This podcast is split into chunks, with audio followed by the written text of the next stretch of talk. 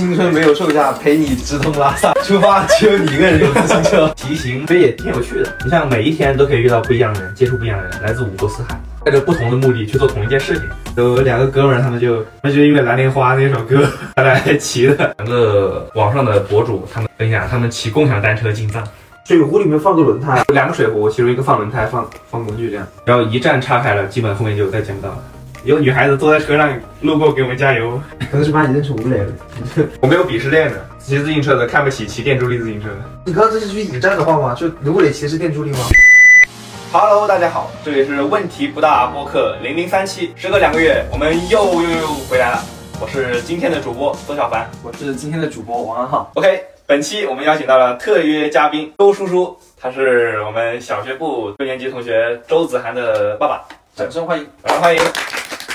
非常感谢社长的邀请，我也很开心来参加这次播客节目。周叔叔他也是参加了我们学校骑行社活动两次，作为志愿者，然后给我们提供了很大的帮助、支持，以及我们的呃骑行过程中的补给。我们可以看到，呃，邹小凡是我们学校骑行社的社长，然后周叔叔是非常资深的这个户外爱好者，他们都跟自行车有关系，都跟骑行有关系。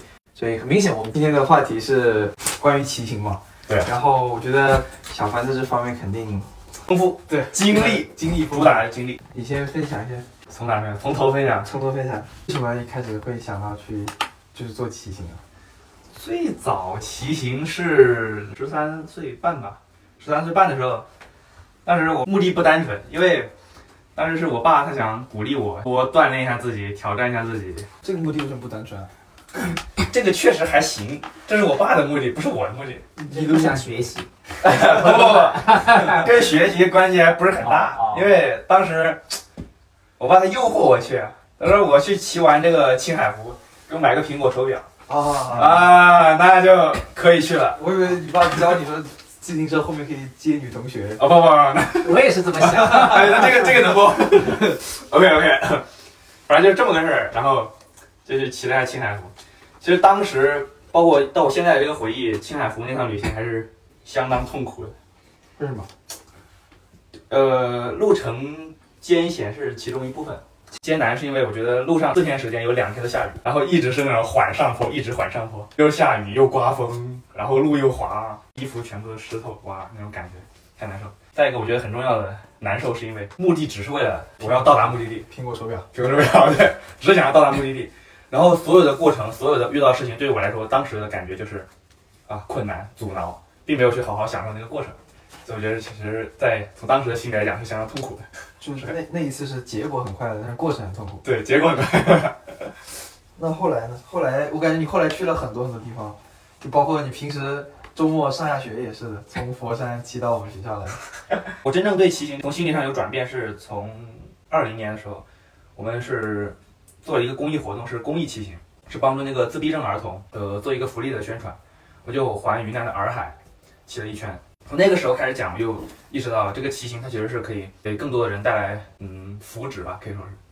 然后我觉得它就变得有意义起来，然后我也会去慢慢欣赏，可能随着年纪 年纪增长，然后慢慢去欣赏路上的风景，然后去感受当地的人文。我觉得骑行它的不单单只是为了得到什么奖励或者达到这个目的地，所以我觉得骑行变得有意义起来。叔叔第一次骑行是什么时候？我们那个骑行叫做六走之行，六走呢可能大家不太熟悉，是一个影响我们国家的佛教方面的一个非常厉害的人，他是从湖北的黄梅一直到韶关，然后再到四费，然后再回到韶关，所以我们就是沿着他这条路我们骑过来。其实我对骑行这个，呃，经历不是很多，呃，但是呢，我上次骑行的过程中间，我的感悟还是，就是还是挺深的。第一的话就是六祖坛经，它对我们国内甚至对世界影响最大的，就是关于他的思想有一本书叫做《坛经》，就是跟老子的那本书叫《道德经》一样的。当时正在读这本书，读这本书我大概读了应该是第七篇了。第七篇的时候，大概能等百分之十到百分之十五左右。恰好那时候也是我们学校的一个家长，也好像认识。顺家的哎，对，唐顺家的爸爸，对，这个活动是他发起的。他也是一个公益的牛人，他自己带他的孩子从广州骑到西藏，然后他一个人才从西藏骑到尼泊尔，整个穿行是五千六百公里。他到现在为止应该发展到了八十个人跑马拉松。我现在也被他带动在跑半马，今天刚刚跑了十二公里到这里来的。他然后还带动了差不多一千个家庭吧，就是每天就是每个周末就带着这些这些孩子去徒步啊，去远行啊。他的想法就是说。要让孩子运动起来，不要天天只去读那个所谓的技术类的书。嗯，对，要运动起来。然后我在这个骑行过程中呢，我的感悟是什么呢？就跟刚才小凡说的比较类似。我们整个有二十七个人吧，就是我排在那个领队的后面。我就想骑到第一，内心就会有这种感受。当有这个感受的时候，我骑到下午四点多钟的时候，我就很吃力了，就骑就骑不动了。到第三天了，我就有有意识的让自己不到第二、第三去。我就只到第四、第五、第六，我就隔了个远一点点，嗯，大概相其实相差他们就是差不多一分钟的距离。我那一天我就感觉到特别轻松，然后我其实我是用那个骑行那个自行车不是有个最最大的档位嘛，啊，我一直都用这个最大的档位，不管是爬坡，我爬的那个坡最长的有十多公里，嗯，大概有三十度的坡，但是我一点都不觉得累，因为我只关注自己的呼吸和关注自己踩踏的这个过程，只只关注这个。所以我后来一想，我就我我把那个也发给小凡了，就后来就想，就跟刚才小凡说的就一样，就是我们我们在事业做好，包括孩子哦，现在他们孩子学习好，就是包括我们每一个人也好，其实我们去关注自己的当下，把每一个当下做好，然后呢，我们只关注我们去提升我们自己，其实未来的不管你的财富也好，还是你的地位也好，还是你这些所有的东西。它都会成为一个副产品来到你的身边。我觉得刚才小凡说的这个跟我们应该也是比较类通的。嗯，对对。所以就是我这次骑行中间，对我来说就有一个比较这样子的体验。哎，说的时间比较长啊。对，我觉得叔叔真的讲的，让我有有几点我是特别有感触的。讲到这个关于我们这个年纪同学的幸福，它不在于这个金钱的这个数字。就我想起我在骑，就是今年骑川藏线的时候，秀山路上有很多就是大概四五十岁的一些大叔吧，他们就相当于是背着全部家当吧，就是被子啊、行李啊，全部绑在自行车上，然后一路环游中国。我觉得他们可能完全是在追求精神层面的那种那种感觉，就是追求骑行的过程中的一些体验。然后，嗯，住的话就搭帐篷。吃的话就吃最简单的，他们也没有追求物质上的东西，就是一困了就直接把被子一解，然后躺地上，被子一解，躺地下就开睡。对啊，这么 就我看到他们是大概是在我骑了第四天、第五天之后，我一开始其实前几天我骑的特别快，我想追求速度，我要就有点还是在想要达到我的目的，我一定要骑到拉萨，骑到目的地。然后看到他们之后，我又也就在想，他们骑行的目的真的是自己真正的去热爱这件事情，去喜欢。我觉得不知道我以后有没有机会去这样环游中国，这样走一趟。你骑到拉萨是原计划是要骑多少天？原计划是二十一天，但是实际上是骑了十二天。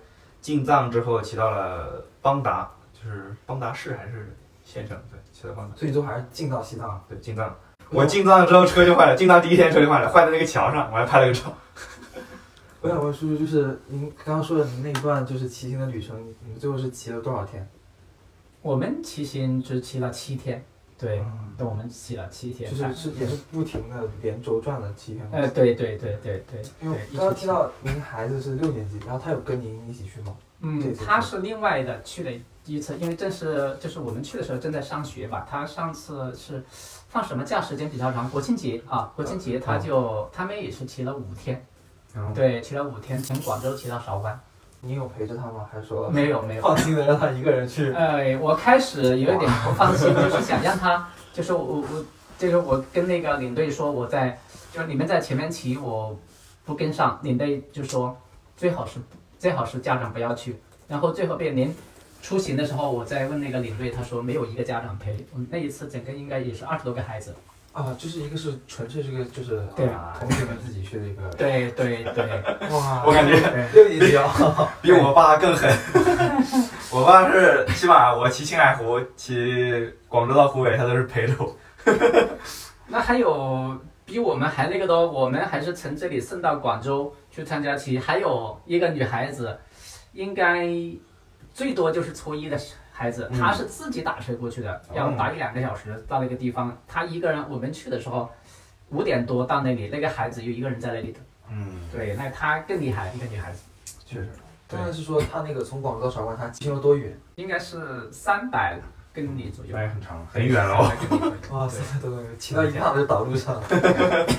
其实也不一定，你去参与的话就不一定。比如这次我跟小凡现在在商量这个，就是骑那个海南，对海南，对海南大概是九百九百五十公里左右，嗯我也打算让他去。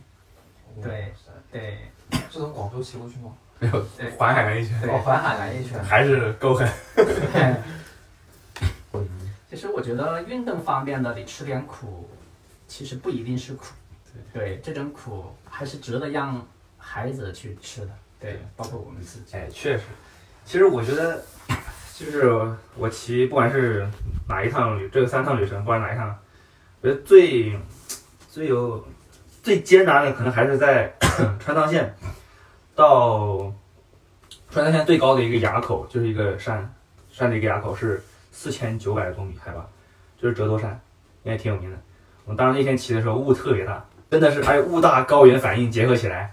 骑根本没法骑，骑两步就已经喘气喘的不行，然后就只能推，基本上走五步路就要停下来休息，特别艰难，而且那个山爬一天爬升三千多米，一天爬三千多米，嗯，我们从从三千爬到四五五千五千。九，对，爬升两千，特特特别特别难，我觉得那天。就垂直过山车，就 这么骑的是吧？一直推三十公里的路，走了一天将近，走到从上午出发，走到下午四点钟，就硬推上去。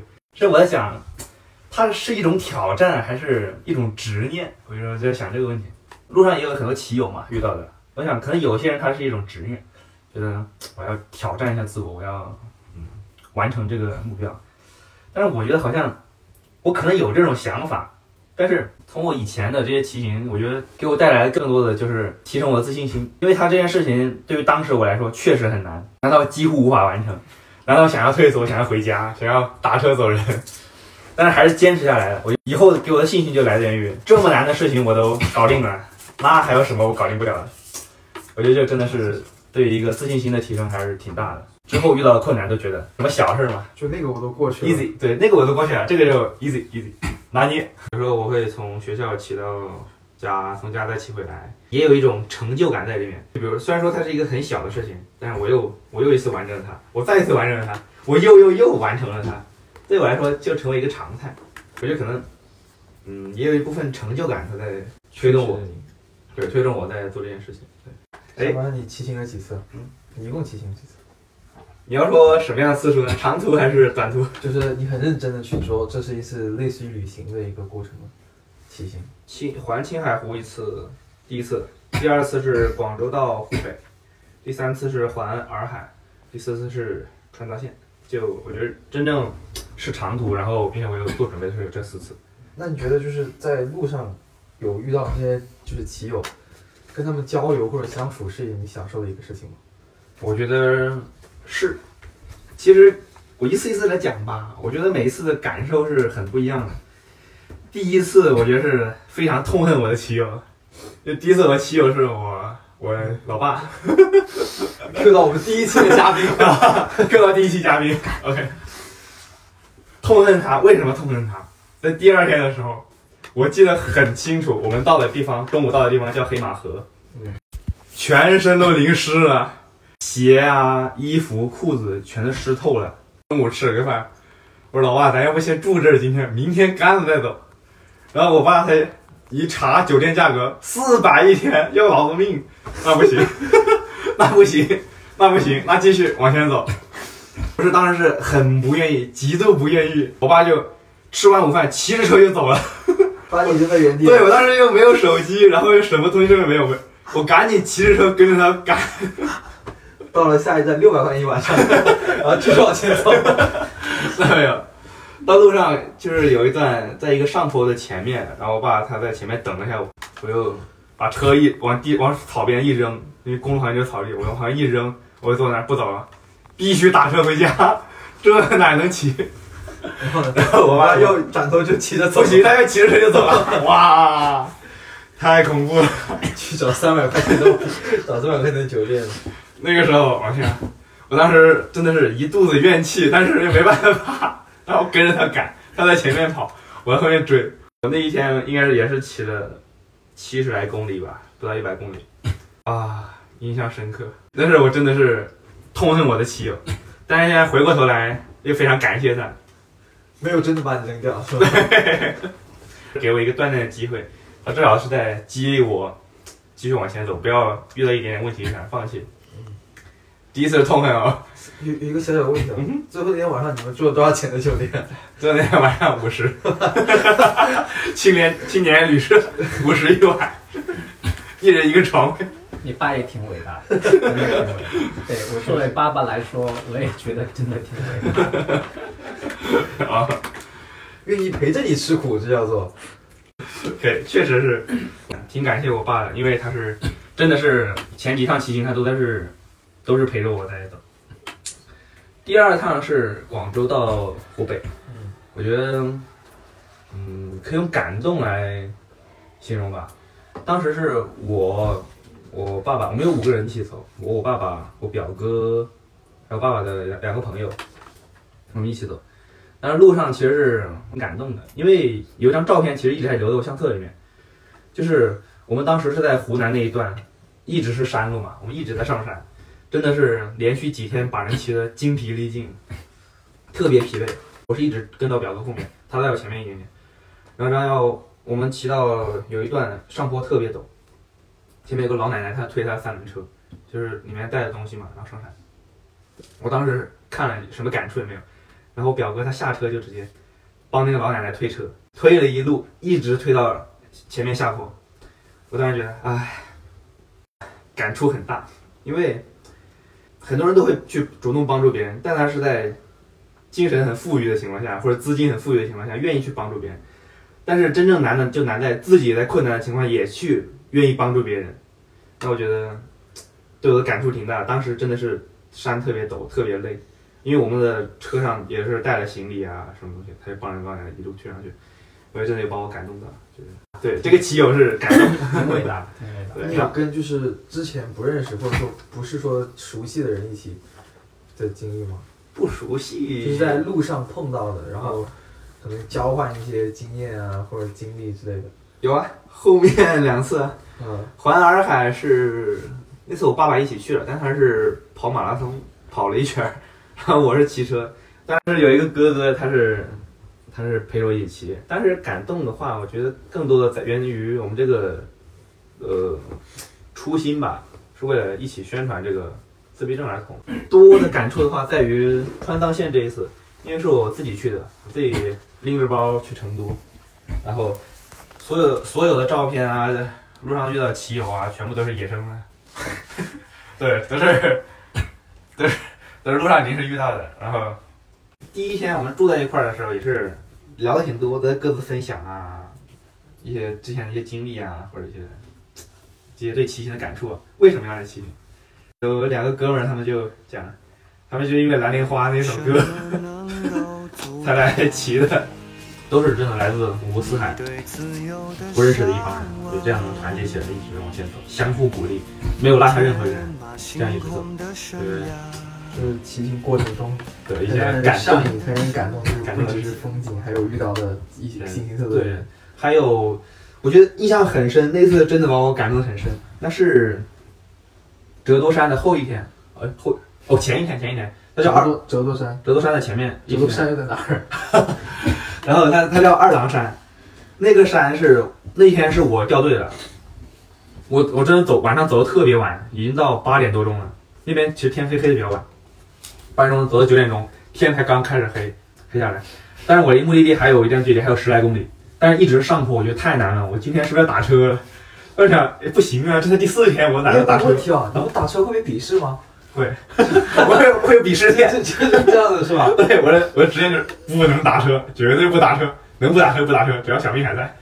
哦，真的真的会这样子的。对，坚决不打车，我就推，然后走到一个垭口，然后是个转角，情况就是当时因为很多摊位就是一些当地的藏族人，当然还没进藏，但是有藏族人在那边做生意，就是卖一些吃的呀、泡面呀、氧气瓶那些。我以为卖羊奶呢，卖卖泡面那么接地气。对，卖泡面，卖那些烤肠什么的。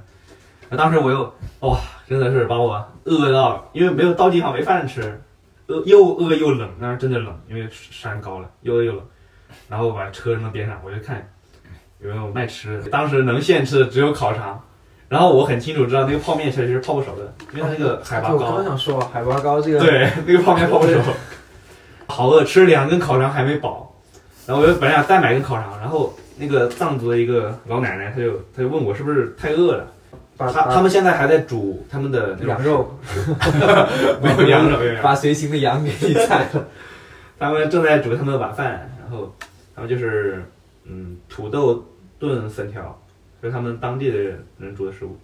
他说他可以，如果我饿的话，他们可以打一碗给我。嗯，我当时真的真的有感动到，吃完两百块钱一碗，免费的。在他们那里真的对这个钱对这个东西，他们真的看得很淡。对，啊它是免费的。你就是 他们的牛羊，其实他们的这个牛是很贵的，这个牦牛嘛，嗯，就一般的要一两万块钱一只。嗯，过了的车把他的羊撞死了，他不会要你赔的。嗯，他们这个方面真的是非常看得开。对，确实。对，当时那个虽然味道可能不是很符合我的口味，但当时吃的真的是，呃，眼泪哗哗的流。对，人身体身体是暖的，然后心也是暖的，对，暖到心里去了。那个是真的，路上很感动的一些瞬间。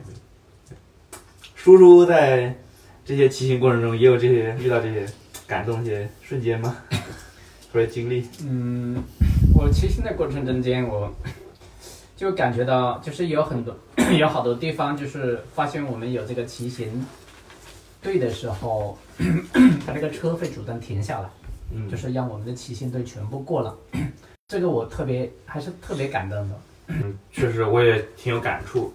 其实可能说起来，大家嗯很难感受到那种这我们当时那种感受。其实，在骑车的时候，大多数在这种城市啊，或者是一些国道啊那种道路上穿行，车都是不会去呃避让自行车，他也没有什么义务去避让这些自行车，然后都是在抢啊、争啊这样的。但实际真的是你骑在路上，有人愿意停那么一秒、两秒，甚至三秒钟来等你，让你先过去，保证你的一个安全，其实真的是挺感动的。对对对，挺感动的。能能发现你们两个就是不同的点，就是你是在发现这个世界，就一边骑行一边看这个世界，嗯，然后叔叔是就是已经在感受这个世界了，对对世界对在发现叔叔，你知道吗？对，因为我还在学习嘛。对对，叔叔是，我也是经历了很多。对对，很感受这，叔叔就是更懂得怎样去感感受、去体悟。嗯，年龄不一样嘛，对，就是差有四倍有四倍的年龄，对，那没有，那没有。但是我就是跟你们这个骑行社，就是参加你们骑行社的几次活动，我觉得我也挺享受跟你们在一起的，嗯很很舒服的这种，很舒服的感受。特别他们骑行社这一次，学校的这一次教，就是徒步的过程中间啊嗯，咱们骑行你们骑行是真的是做的特别好。嗯。很多过程中间，我相信不是你们老师安排的，也是你们自己能够很好的去配合，嗯，主动的去作为。哎，在一个桥的那个路口，我当时就是 有一个孩子就，他就主动停在那里，就是让大车来的时候就让所有的车，让所有的人暂时停下来，嗯，对，然后等那个了之后，然后再穿过那个，虽然一个桥不、不长啊，但是很多的大货车那个地方，对，对，然后的话就直飞，因为那个人都是三三两两的嘛，嗯。对，他在那里就告诉这些人，就是怎么走。对，后来 等他们这些骑行社的人上来，就是还加上我们两个志愿者，然后就后来的就话，在每一个路口我们都会去安排人。嗯对，就是我们回学校的那个地方，嗯你应该还记得，就是很多老师都老师和学生都走到前面去了，因为有一二十个人，对吧？对，就是你们骑到很快的骑到前面去，那时候天已经快黑了，对，也有一个很好的这种团队的意识。就是我也是很没有想到，就是这次我们真的是，呃，骑行社这些队员们都配合的非常好，然后特别提名，就是感挺感谢他们的，就是让大家安全顺利的通过这些道路。提名表扬彭凯聪同学，还有谢元培同学，因为他们两个真的是前前后后往返跑了很多次，一直指挥每个路口怎么走啊，然后去拦那些车。我觉得这个学期我们骑行社也是大放光彩，是吧？大放光彩。我想问一下，现在现在我们骑行社这个活动是怎么样的？骑行社现在其实这个目的也是和我，就是和我的感触很像吧。我觉得是主要是想带动更多的人一起骑行吧，因为我觉得骑行给我带来很多好处。就算平时骑不骑远路，它也是让我感觉到很放松。然后因为我在骑车的时候不会想太多东西，脑袋大脑就是空的，我就是感受。如果骑公路车的话，就感受速度、刺激，那种对我们这个年纪来说，我觉得还是很有吸引力的。对。然后山地车我也骑，山地车我觉得更多的是我喜欢骑远路，我就可以欣赏到很多风景，是那种简单的风景。就有一句话，他说最美的风景永远在路上嘛。就比如说你坐车和骑车，那是完全不一样的。你骑车可以看得慢一点嘛，你坐车晃过去看不到。但更多的是可以感受到当地的人文、自然条件。你坐车总不知道那个山有多高吧？所以听到这里，安浩哥哥要不要加入骑行社？考虑当中。考虑啊，考虑。对啊。刚才也有讲到，小黄也其实有有不同的这个骑行的经历。一个是说你自己说到的有有准备的很长途的一个，还有就是你平常就是你周五上下学的时候你也会骑车。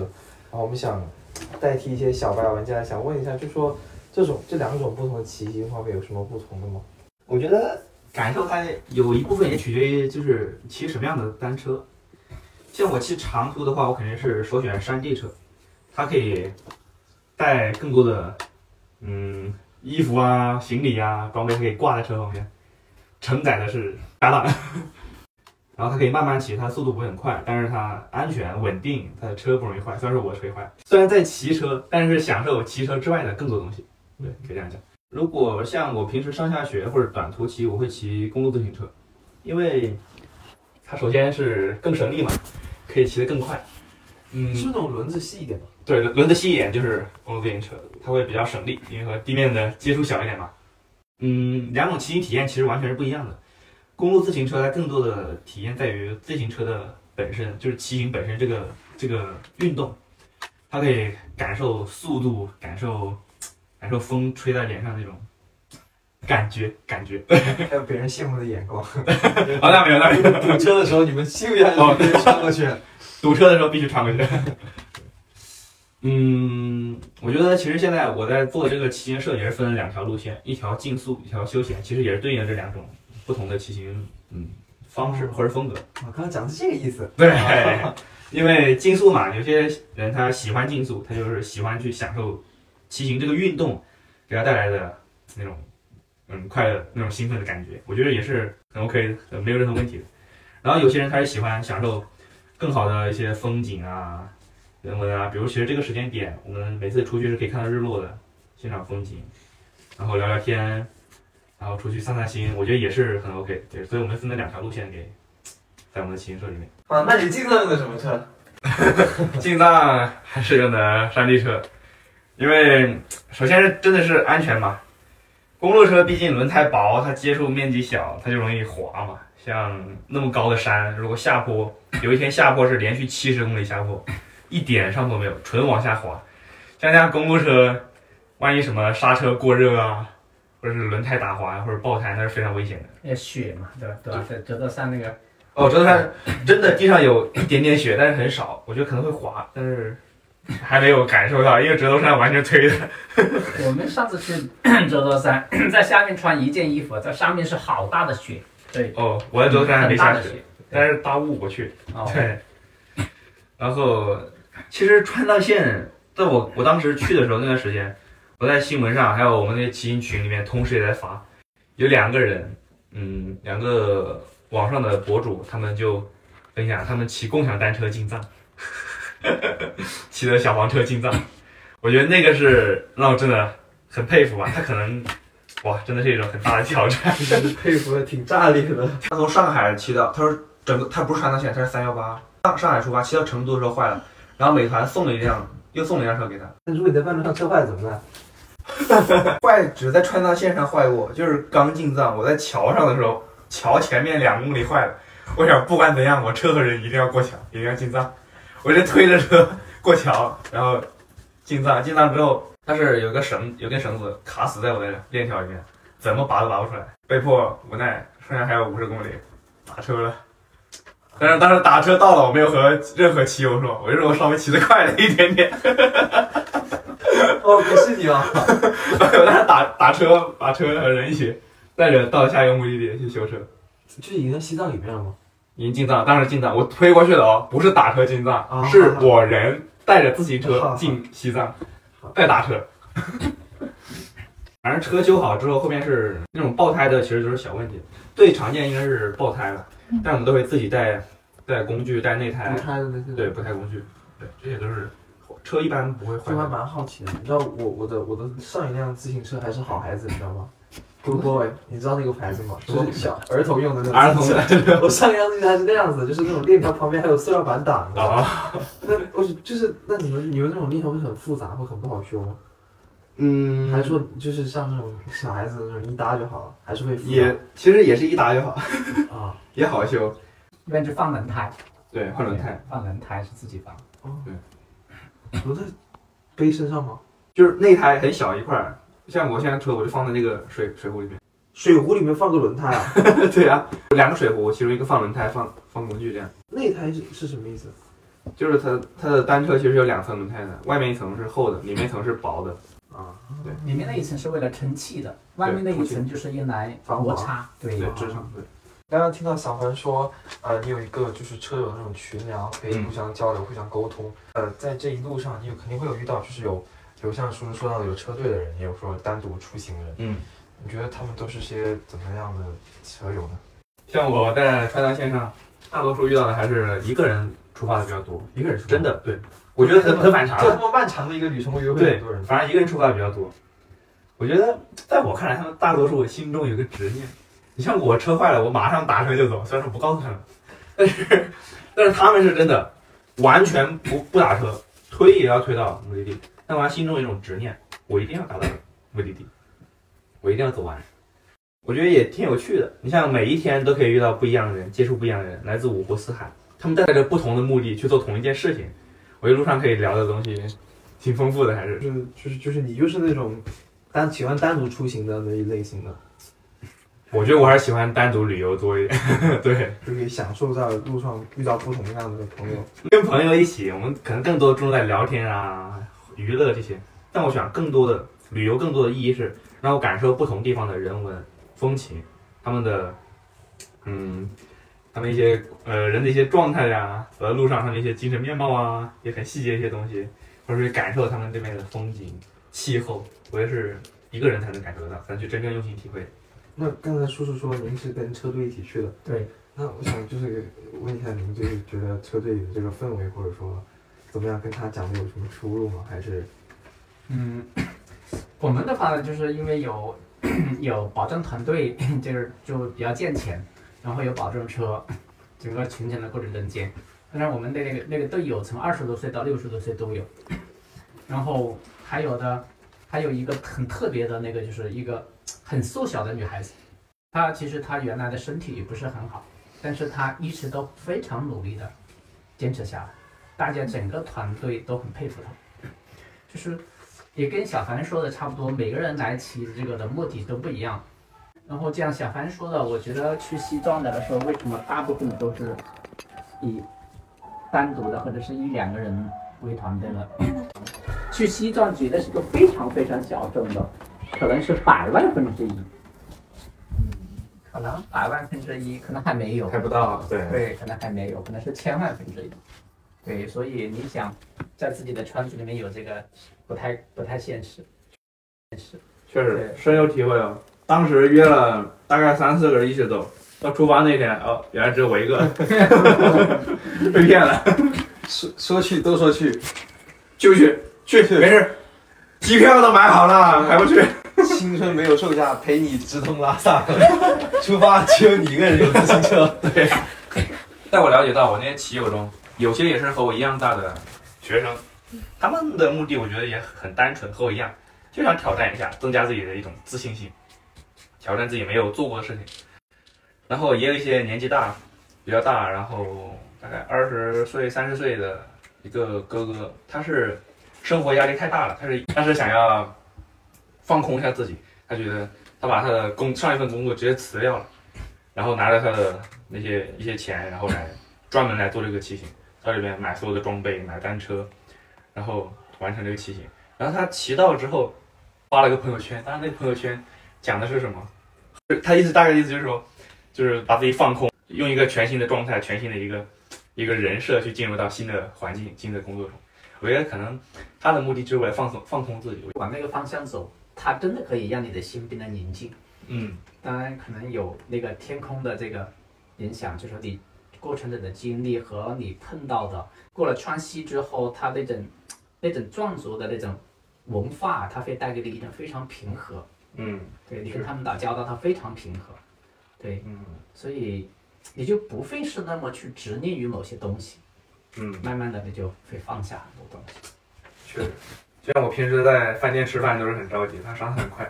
到直到我去礼堂去吃那个丁真推荐的那个饭店，他上菜是真的慢。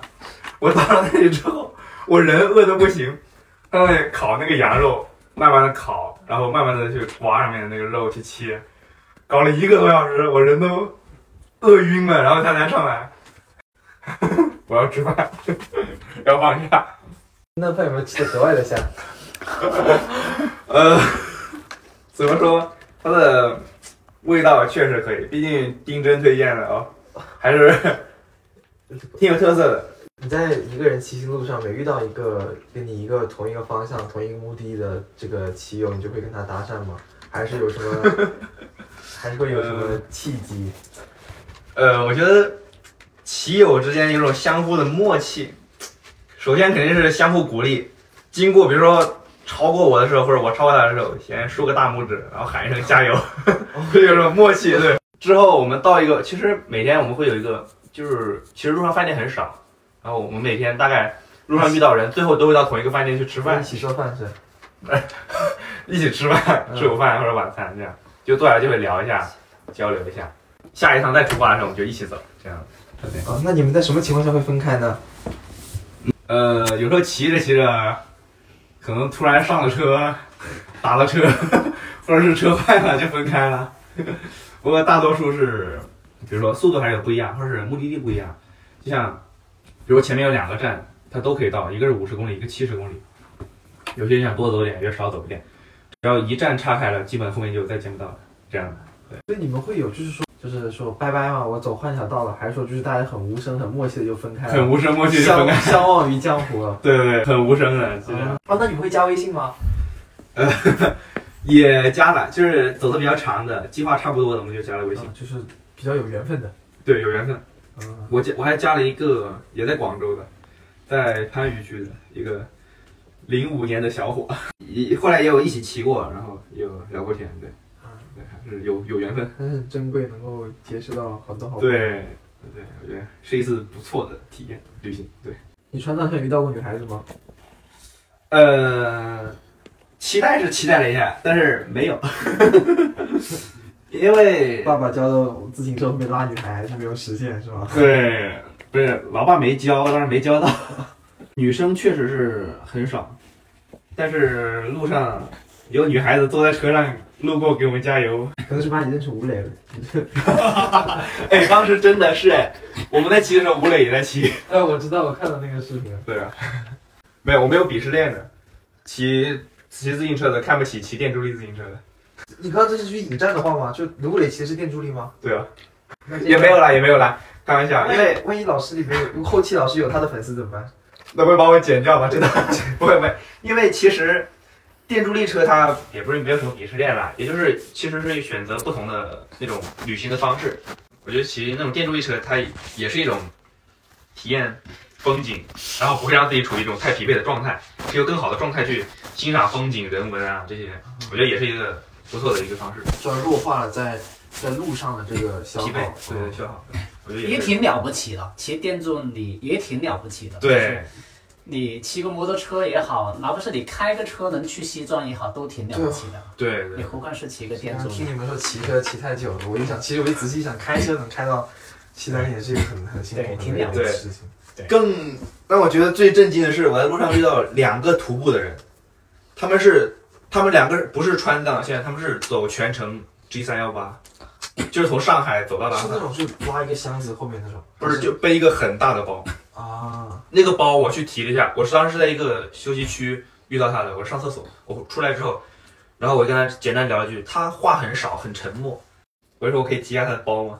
我就试一下他那个包，他那个包比我整辆车加我的行李都重，他这样一路从上海，我当时背到已经进藏了，然后我问他还有多久多久到拉萨，他的目的地最后是到布达拉宫嘛，然后他说他还走了四十多天。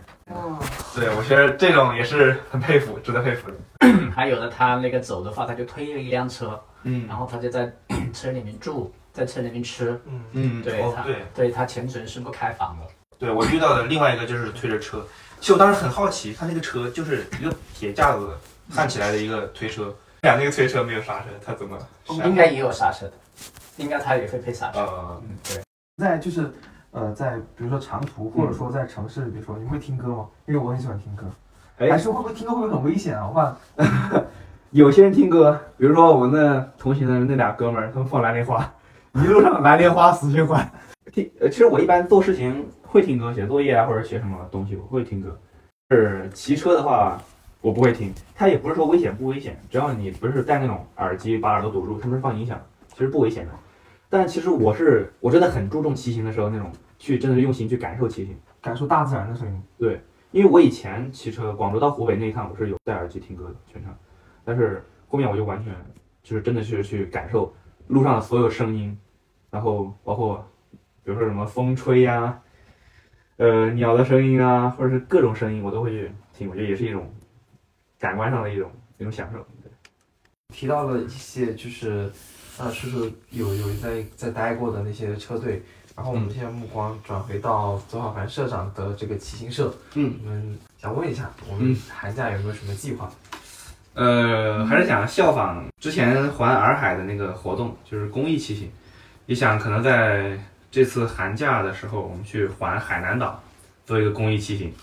然后后续学校的研学周，我们也会大概有一个六天五夜的时间，当然也可能会安排一个骑行公益宣传的类的骑行。